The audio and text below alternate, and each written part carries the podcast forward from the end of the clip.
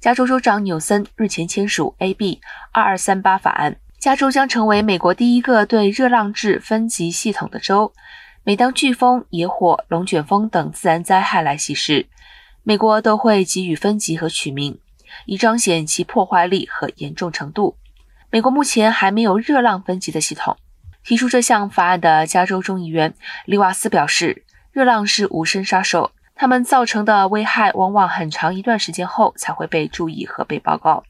由于缺乏明确的沟通工具来警告公众关于炎热、高温的危险，加州环境保护厅需在2025年1月1号之前制定一个热浪分级系统。